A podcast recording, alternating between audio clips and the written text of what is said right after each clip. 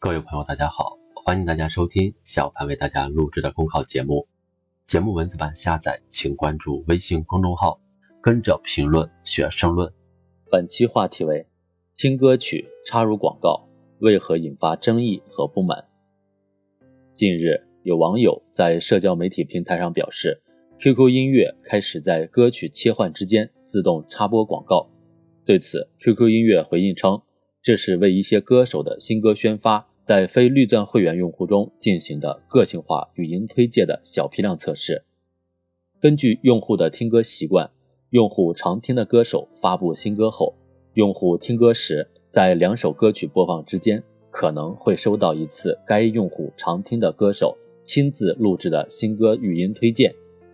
这一操作招来不少网友的吐槽。不要再来敲诈用户，好好听个音乐都不行了。在我休闲的时候听个歌都要给我插播广告，这种 APP 还有存在的意义吗？言辞之犀利，情绪之激烈，简直溢出屏外。从 QQ 音乐的回应来看，尽管插播广告只是测试，却也证实了确有此事。用户的担忧在于，这种尝试会不会变得常态化？如果不是会员。以后恐怕就只能接受听歌期间听广告的事实了。稍加留心，不难发现，这种创意并无新意。此前，一些知名的视频网站已经将此玩成了套路。比如某热门剧热播，有视频网站推出 VIP 超前点播服务，在 VIP 抢先看六集的基础之上，会员再交五十元，可在更新时多看六集。对此，很多用户感到不满。认为这是 VIP 之外变相设置 VVIP，吃相非常难看。问题的关键还在于，视频网站在用户此前购买 VIP 协议中，并未设置额外掏钱才能享受超前点播的约定。VIP 用户购买会员，不就是为了享受提前看到更多内容等权益吗？视频网站在 VIP 之外设置 VVIP 乃至 VVVIP。敛财行为过于赤裸裸，且涉嫌严重侵犯用户的合法权益，被指责也是在所难免。应该说，无论视频网站还是音乐网站，都有权利根据自身发展需要推进相应的商业模式，这一点无可厚非。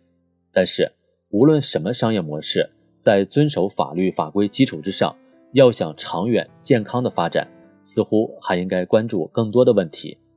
一个最简单的事实是，得向非会员用户提供基础使用功能吧。一首歌曲三五分钟，听完突然来段广告，这种操作固然是基于有效区分会员和非会员之间的商业逻辑，但众多非会员用户的体验就受到了极大的影响。结果是导向会员数量增加，还是该平台被直接抛弃，就很难说了。更让包括会员在内的用户担心的问题是。如果平台牟利心态过于急切，学习一些视频网站的做法，再推出高级会员、超级会员，到时候普通会员也渐渐不能免除广告，或者增加广告植入形式。如此一来，用户更加被动，如何维护自身权益？此前，浙江消保委开展的一项调查就显示，超过七成的用户在购买会员后看视频还会经常遇到广告。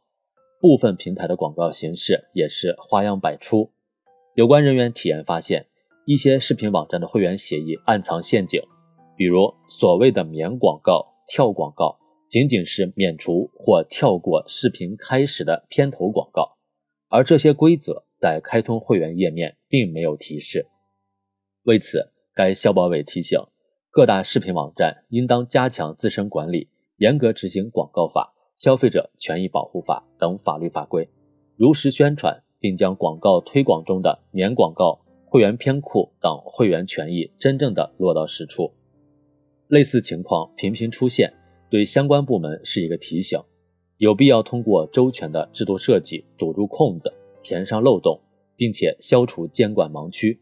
而回归到企业发展本身，他们当然有选择商业模式的权利，但若是惹怒了用户，特别是引发广大用户的集体排斥，就需要自我检视了。